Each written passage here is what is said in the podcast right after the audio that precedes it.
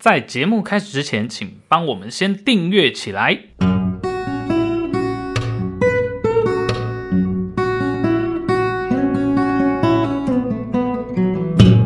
欢迎来到卡关实验室，听卡关。不卡油。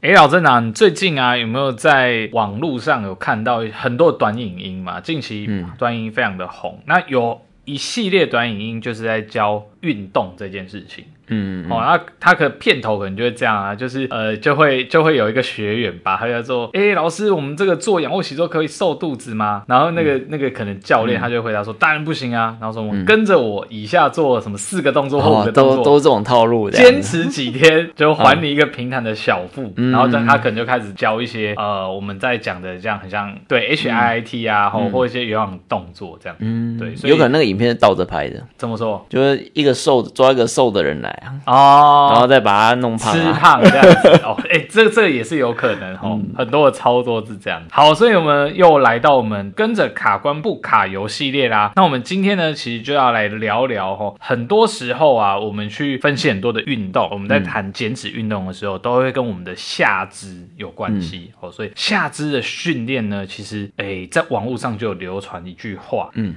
我就是说，练腿可以瘦全身哦。我们今天哦嗯就来针对这个主题，好好来聊一聊。OK，好好的，马上就让我们小助手帮忙抽题。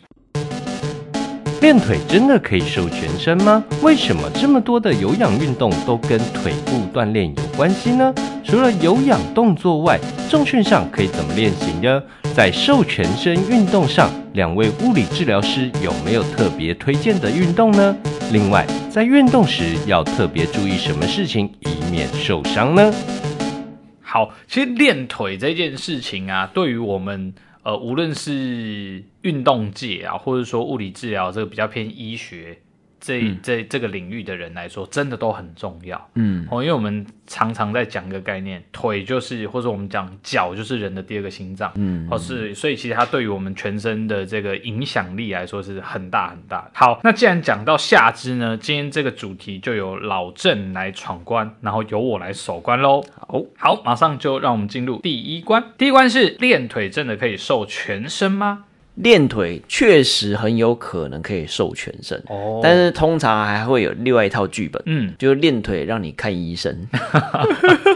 这这这确实是哦对，，真的，其实我们我们在我们在东西物理治疗所，其实就有去统计啊，就是我们的患者个案的类型啊、嗯有百分之五十以上都是下肢运动伤害，嗯嗯，没对错，腰椎以下的这些运动伤害，所是以其实可想而知，就是你在练的过程当中，大多数要达到燃脂啊，到比如说刚刚阿哲谈到的 H R I T 这种间歇高强度的这种有氧训练的话，其实你去动到腿是最容易去启动你的呃有氧的运动的这个效果。嗯，嗯对，所以很多人都会用用轨的一些训练，不论你是在健身房、你在跑步或者登山健行，都是会去动到腿。对那动到腿之后呢，很多运动伤害就会应运而生。嗯嗯，那我先回答刚刚第一个问题，就是练腿可不可以瘦全身？嗯，我觉得这个答案应该算蛮肯定的啦。是对，因为就算没有瘦全身哦，也是也让你的身体的整个代谢能力，嗯，会处在一个比较高档的状态。是，对啊，所以其实练腿练腿，呃，重点不在于说有没有瘦，先求说让他的呃运动伤害的发生的几率先降到最低，然后安全的提升你的基础的新陈代谢率。嗯哼。我觉得这个就是它最最棒的一个效果了。是，嗯那像我们在练腿的时候啊，我们下肢我们常常在讲啊，很多的肌群，嗯那有没有哪一个肌群呢，或者说哪些肌肉是我们比较重点哦，在训做这个下肢训练的时候需要重点去着重？其实很多人会想要练屁股，嗯，对，对，因为屁股会有哎臀型啊，哈，对会有那蜜个桃嗯臀，对啊蜜桃臀啊，哈、或者说哎，有的人会担心假胯宽，对，女生就很容易会有这样的一个对，问题。假胯宽会让让你的那个身材看起来就变成哎腿很短。嗯，对嗯，那其实很多的下肢排列问题呢，都跟整个髋关节的内旋或者腿骨的过度的内旋有关系。嗯，那就会让你的身材看起来那个比例上就不太对。是那你如果今天要我选一组肌肉来练的话，我会选择臀部骨盆这一段的臀肌。哦，来做启动，因为臀肌哦，你会你会看哦，如果很多运动员啊，运动对员的那个屁股，嗯都是又结实又翘的，有没有？对，对，那个力量，那个力与美，是都会就会想要把臀部、大腿后侧这一段肌群把它秀出来。嗯嗯嗯，其实那不是没有没有道理的，就是因为当你在呃把这一些肌肉练得比较匀称、比较大大块的时候，它让人感受到的是一个比较就是很生理的、嗯很生理的，就是说会让你觉得哎、这个是比较利于繁衍后代，然哦后比较利于 OK 然后或者说比较利于呃逃脱、跑跑掉。哦，对哇，老师你讲的这个我刚我刚还听不太懂，但是嗯他多讲了这些衍生学习，我们大概就知道那个那个嗯意思，有点像是、呃这个叫生理上吗？还是我们要演化演化，对对这就是天择是是是是，对，你的嗯臀肌、你的呃、你的大腿后侧肌群越发达的时候，越有助于你逃脱。嗯嗯嗯在草原上，你被狮子追的时候，哎、你可能就比较不会被吃掉。利啊嗯于生存，这对，样，利于生存。那更不用提说，哎、当你到晚上的时候，嗯哼，对，有一些事情要做的时候，哎、那个可能也会比较有利。对，哦对哦。那 OK 那其实也有很多研究显示，你在骨盆啊这些臀部的这些肌群的启动跟发力，如果越好的时候，你的泌尿系统嗯，的机能也会跟得比较好。哦嘿哦，这个很重要哦，对，甚至你的肠胃系统也会跟得比较好。嗯嗯嗯，为什么？因为我们骨盆区的这一这些筋膜呢，其实跟我们的内脏的筋膜，或者跟我们的横膈膜这一些，都有或多或少的连接。是所以，当你去启动到它的时候，你很容易就是可以去刺激到或者运动到、活动到这一些躯干里面的一些筋膜。是。嗯哎，这让我想到一件事情，像我很多的患者哦，很多是腰、腰不舒服，是哦、呃腰痛，慢性的腰痛、腰酸。嗯，那通常呢，仔细去询问他们，就会发现说，哎，他们的工作类型或生活形态都是这种几乎是久坐，哦哦久坐，然后活动量很低很低，平常也没有运动习惯的这一类的人，很容易有这样的问题。然后他们除了腰酸、腰痛之外呢，还会有什么问题？大部分人都有便秘的问题。哦，真的，嗯，所以这跟刚刚老郑讲到的这个，其实我们的下肢一些训练或活动啊，它跟我们的这些内脏、肠胃、嗯哦、泌尿系统等等的，其实是非常有关系的。对啊。所以这几年已经有一个，就蛮常听到一个词叫做臀臀肌失忆症。对，臀肌失忆，，对，就是你忘了你的屁股怎么用力，因为嗯是大家坐姿的时间太长了。是对，所以当你的臀肌失能的时候，你如果说没有好好的去把它及时救回来的话，你贸然去投入一项下肢的一些运动，你这个臀肌失能的臀肌，如果没有办法作为呃维持你推进啊、跳跃啊、着地的主要肌群的话，嗯，那很有可能就会产生运动伤害。哦。所以，如果要我选，我会选择先试着启动你骨盆腔这一周遭的臀肌啊这些肌群，会是最有效率的。 OK，好，所以呢，呃，刚刚老郑分享了，首先呢是针对练练腿可以瘦全身这件事情呢，这个答案是肯定的哦，是可以的哦。当然我们在训练过程中还是要讲求，因为大家时间都有限嘛，我们要讲求效率的话，呃，无论从效率来说或以安全性来说，其实各位都应该先把你的臀肌、骨盆这一带的肌群呢，先好好的把它控制练好，然后呢，再开始进行其他的这些下肢的训练是比较安全。好，那我想第一题蛮完整的，我们来听听看给不给过呢？不枉我补充那么完整的话。好，OK，那我们来马上进入第二关。好，让我们进入第二关，有没有推荐的这个瘦身运动组合？像是有氧、无氧的这样的下肢训练，我们可以怎么搭配呢？还有网络流行的这个 HIIT，它的瘦身原理在哪里呢？哇，哦这个分很多题。对，很多质疑。 对，那我先讲，我们延伸刚刚讲的，什么样的瘦身的组合，怎样的训练会是最有效率的？是呃，因为效率这件事情分很多个面向，有的是他要省钱的，不用花钱的，哦，哦，有的要省时间的，嗯，啊哦，有的是他想要省力的。神力先说 没有， OK，好好，反正一定都要费力 的啦。是好，那如果说以如果以运动初学者来讲的话，那我们就延伸刚刚讲的，诶，如果你想要进行一项运动，然后你又不想要受到什么时空限制的话，那我就会很推荐深蹲。啊，深蹲真的是我们的下肢动作训练之王。对，因为它深蹲的时候呢，会考验到整个下肢动力链，嗯哼，而且深蹲的时候呢，会呃比较容易让你去启动到你的核心的肌群，嗯，会强制你去启动，是哦，所以有一句话就说得好，深蹲蹲得好，蹲得好就医生，蹲不好就看医生，嗯，对，因为它对下肢的这一些关节或者肌肉的考验其实也是多的，嗯，也是相对复杂的，但是这个动作它不受你任何时空限制，嗯，确实是、欸，对因为像很多时候我们可能在、在办公室啊，嗯，那、啊你说地板啊或者什么，可能有一些训练动作要在地板上进行，那个有时候也不是很方便。对，对，但是像深蹲这个确实就是唾手可做啦，而且无论你赤脚在家，嗯呃，或是或是穿鞋子在外面，哦，都可以做。对啊，所以你无处都可以深蹲的时候，嗯是其实训练就藏在你的生活当中了。嗯，对，而且在深蹲的过程当中，它不但考验到髋关节、膝关节的稳定性之外，还会考验考验到它的最大的活动度。嗯嗯嗯嗯嗯，那就是现代人最缺乏的，就是你的活动的关节动作的范围，在你日常生活的过程当中，可能动的范围都太小。嗯，那通过深蹲，它可以让你去挑战到整个下肢的所有关节最大的压缩状态。是，跟最大的伸展状态，嗯那其实就可以有效的去动到那些生锈的肌群跟关节。嗯，确实，我们现代人嗯啊，因为每天大家的作息，尤其是在上班日一到五，嗯你会发现你的作息非常像。是早上几点钟起床，用什么样的通勤方式到达公司，嗯然后开始做什么样的事情。如果你是内勤人员呢、啊，真的是几乎一模一样。嗯对啊，对，所以你的活动就会很局限，你的某些关节可能在这一到五的状态，如果你没有特别去运动的话，嗯它大概就是动了很小很小的范围。对哦，那这样长期以来，其实对我们的身体来说，其实都没有那么理想。对，我很喜欢有一个一个建筑师，现代主义的一个建筑师说的话，叫做“形随机能”。形随机对能，就是 form follows function，就是意思说，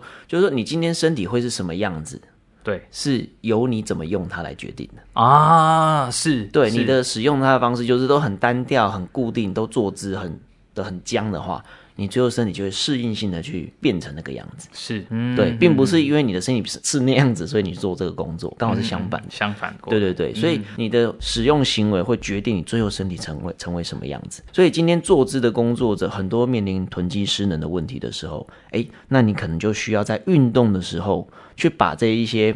平常没有挑战到的关节角度啊、跟肌肉啊，全部都一起挑战到。嗯，但是是安全的前的前提之下挑战到的。嗯，好，那我们刚刚啊，呃，有提问到说，像老郑很推荐在下肢训练里面深蹲，哦，大概就是首选。嗯好，那还可以搭配其他什么样的一个运动呢？或者是我们应该这样，呃，应该应该应该这么问哦，就是说深蹲到底我们是比较偏有氧呢，还是无氧一点的运动？如果要用深蹲再来延伸的话，嗯就是比如说我要练到下肢的动力链，要下练到我们刚刚讲的骨盆的啊核心的这些肌群的话，我会蛮推荐楼梯，楼梯啊，爬楼梯。哦，爬楼梯，对，因为你如果省要想要想省时间，又想要很短期，对于心肺达到很强的刺激效果的话，嗯，其实爬楼梯是一个蛮蛮消耗的的运动，嗯，也算很容易就可以达成啊。对你很容易易就会喘了。对，而且而且随随便都有可以楼梯可以走嘛。对不对对，但是爬楼梯这件事情是有一点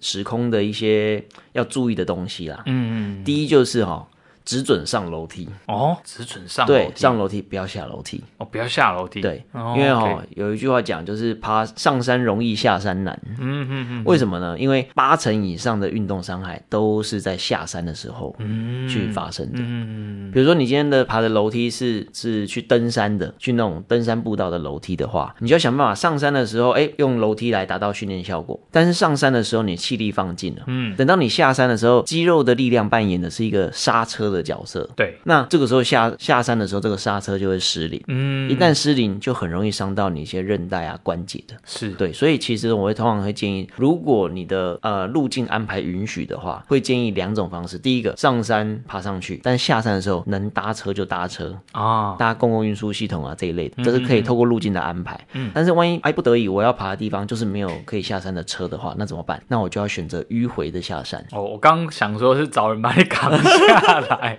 或者叫直升机，是 不是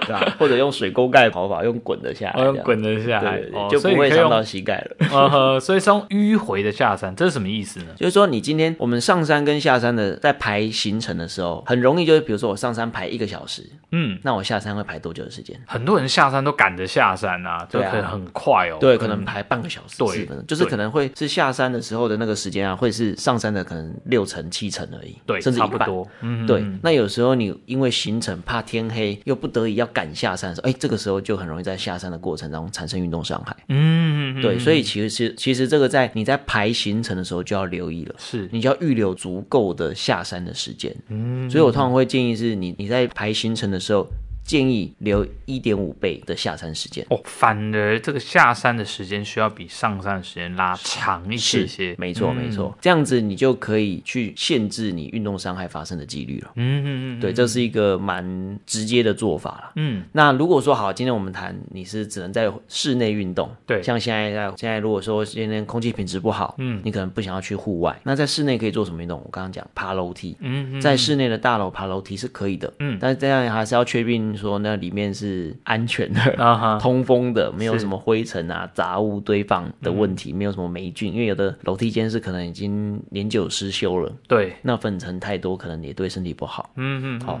那再就安全性的问题。如果你心脏本身有一些呃心血管方面的问题的话，你如果要去进行这个活动，务必要有人陪，嗯，好，或者说要有人知道你在什么时候做什么事情。是对哦 OK 那你可以用爬楼梯爬上去，然后呢坐电梯下来。嗯，这样就解决那个下下楼梯容易受伤的这个问题。对对对对对，但是上楼梯这件事情啊，有的人想说，哎、我要爬多一点，爬快一点，情不自禁的就有一次跨两阶、跨三阶。嗯，这个时候跨的阶如果大，很容易就会让你的那个膝关节的那个磨损就变多很多。哦，嗯，对所以这个这个确实是很多人会做的动作，就是有时候会觉得，哎、这个楼梯好像跨一阶没什么感觉，然后就跨两阶、三阶这样的方式。，嗯对，那嗯那样子就很容易会让你的运动伤害就在整个过程当中就开始出现了，嗯尤其膝盖就可能开始痛起来。是，好，然后再来就是上楼的时候，有的楼层是比较短，就是楼层的层楼高比较短，嗯对比较低的啦，比较低的时候，你的旋转就是转弯上楼的次数就会比较多一点，哦，对，就要一直一直转，一直转转。折嘛。对，嗯那在转的过程当中会建议啦，建议是脚先转过去，身体再跟着转过去，哦，为什么呢？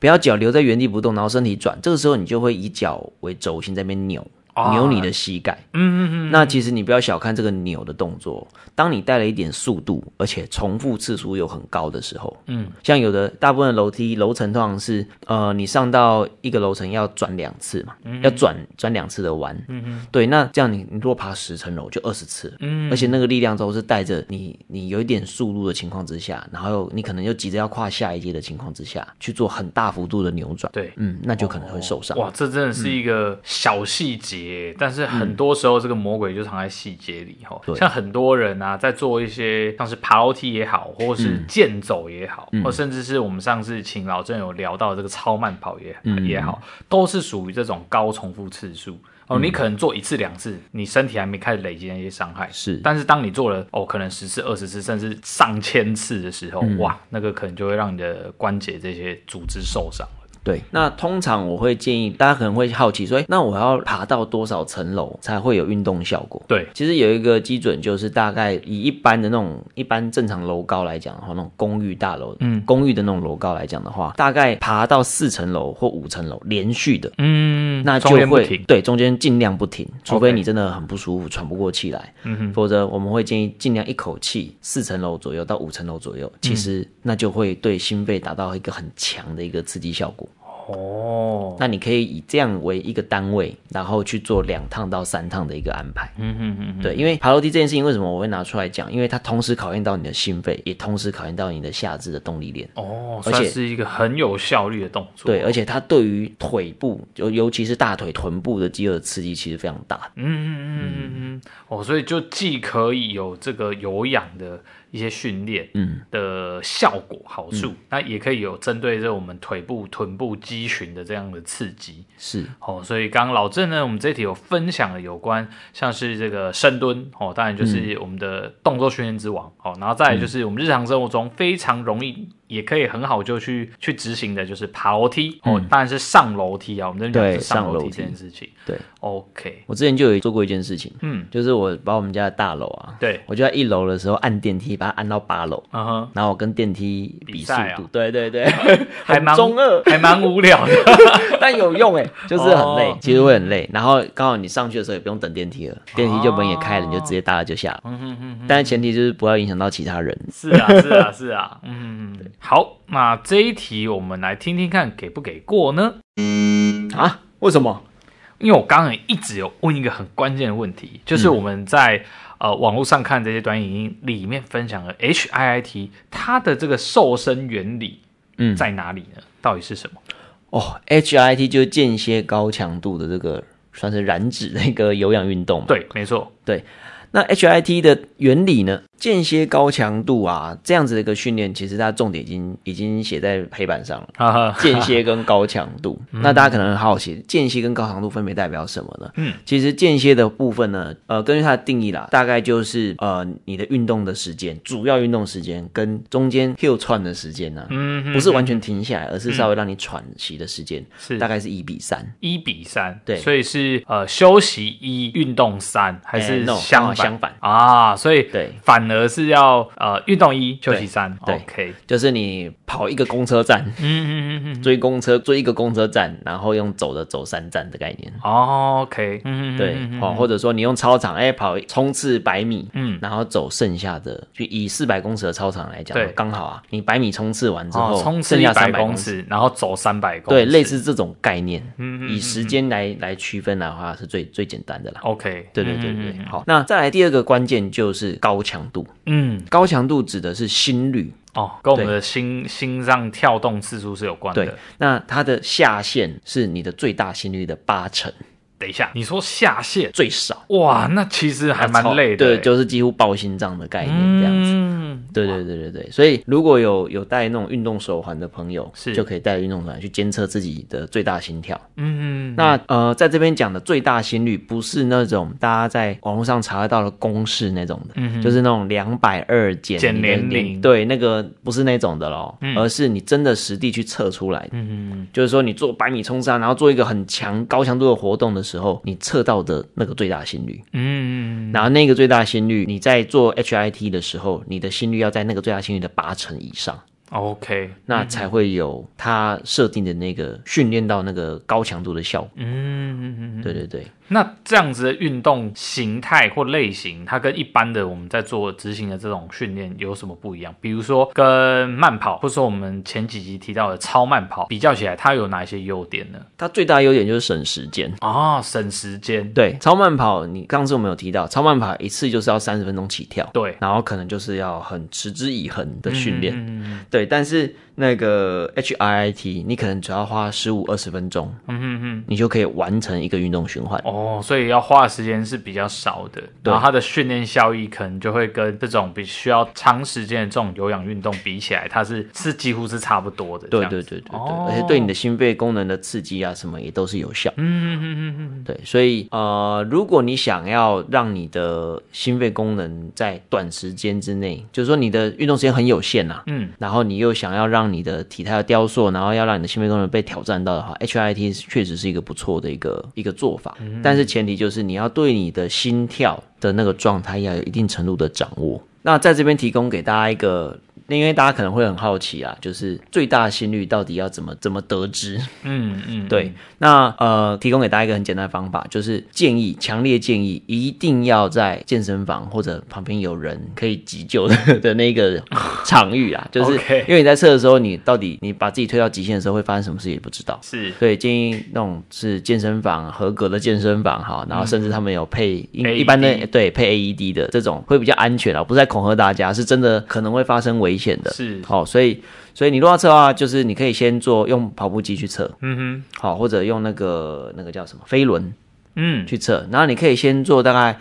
五到十分钟的暖身，先让你的肢体先活动开来。嗯哼，好，你要做一些体操，或者说你要先低强度的先跑一跑，或者踩一踩都可以。嗯，先让你的身体那边相关的关节会动到的那些关节都被稍微动到，在五到十分钟。嗯，然后接着开始，如果以以跑步机来讲的话，你可以先设定一点点的陡坡。嗯哦，比如说两两趴到三趴的陡坡，然后接着呢开始每一分钟增加速度，就是时速增加一公里，嗯然后慢慢加加加加到跟不到那个速度为止。嗯嗯就是你会发现超级喘，然后你已经完全跟不上那个速度的时候，就可以准备缓下来，然后记录就是最大的那一那一段区间，OK，的大概五到十秒的那个区间，嗯那一段的平均心率。嗯，那就有可能会是你的最大心跳。哦，好，这个方式也算是比较安全一些啦，然哦后因为像如果有些人他可能从事一些户外的测试方式，那可能就会比较危险。然后对第一是呃，你可能因为地形的关系啊，你也没办法标准化、啊，或者说哎、诶你旁边根本就没有人，那嗯对当时如果你又真的喘不过气，那就真的是哦很危相险相当危险了。是是是，嗯哼哼，好，那这题老郑补充过后呢，我觉得还蛮完整的，我们这题就给过喽。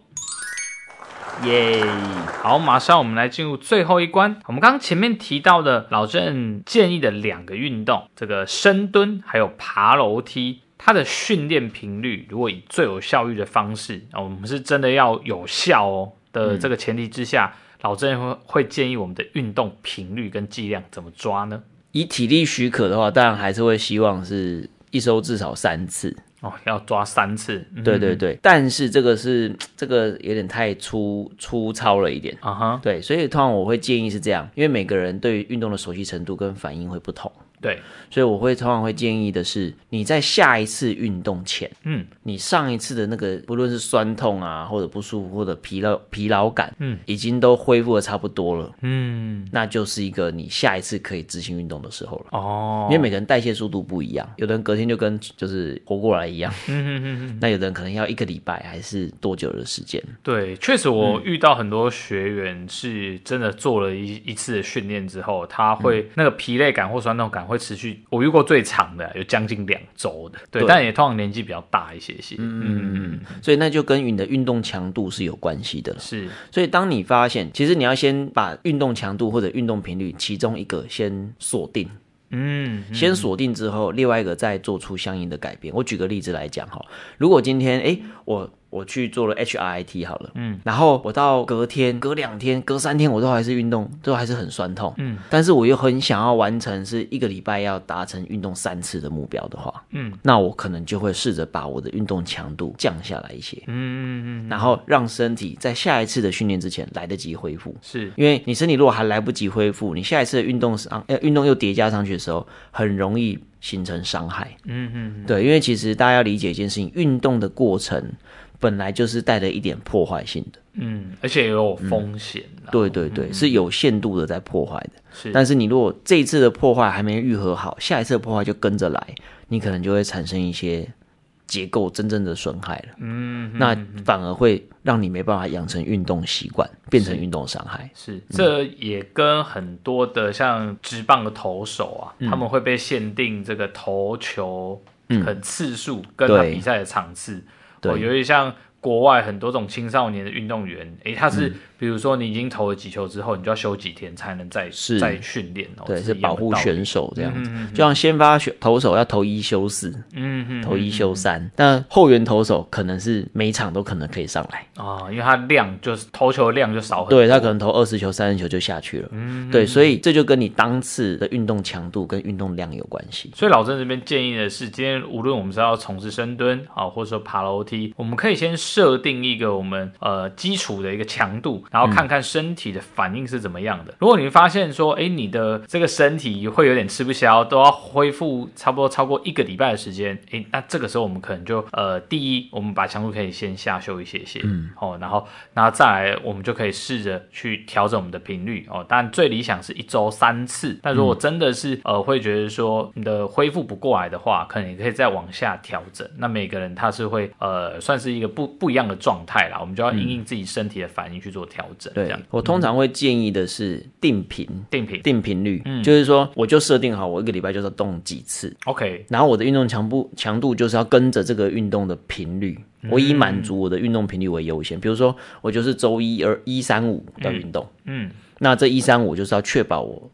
我礼拜一的运动强度可以不影响到我礼拜三的运动强度。 OK，好，所以我们举个例子，一个状态嗯好了。如果今天已经我确认，我确定一个礼拜我要做三次的深蹲运动，嗯，好，那我我就要固定有三天，我就是得来做深蹲。对，类哦似这个概念， OK，或者说你可能就变成你如果真的好，呃，你又又想要维持，嗯，然后但是你你的身体又很显然跟不上，对那你就只好把运动的类型做一点点就是排列组合。哦，就不要不要做一样的嘛，还是对什么对对意思对对，等于哦等于是 OK 用你的身体的不同的部位。哦，所以我可能第一天我做深蹲，第二天我可以类似去爬楼梯，然后第三天再加一个其他的训练，这样子。对对对对哦，对，就对不要对让同同样的这些训练的部位累积太多的疲劳。对对对对对，哦，OK 主要是为了让你养成习惯。嗯，你有定时，然后定量、定时的时候，你才会养成一个固定的生活模式，嗯，你才能让运动成为你那个生活计划的一部分。确实，不然很多时候执行不到一个月，可能就放弃。对啊，你运动一嗯次，然后结果哦太痛了，结果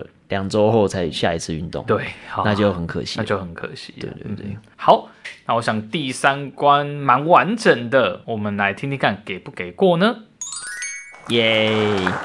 好，我们今天呢，其实分享了很多有关这个所谓的练腿瘦全身哦相关的一些迷思破除啊。哦，当然我们分享了很多有关呃，像老生提供像深蹲或者说爬楼梯，然后也介绍了很多有关这个 HIIT 这一类运动的、哦，它的对于我们身体的一些好处以及风险，然后这就是要大家要特别去留意小心的。哦，我们都希望在雕塑体态，然后获得更健康的身体前呢，哦，一定要避免运动伤害，哦，这是最重要的。嗯好，以上就是今天的节目内容。如果你喜欢我们的节目，欢迎订阅我们并留下五星好评。如果你想要听更多有关物理治疗、运动、健康相关的主题的话，欢迎留言给我们或来信给我们哦。我是物理治疗师阿泽，我是主科人老郑，卡关实验室我们下次见拜拜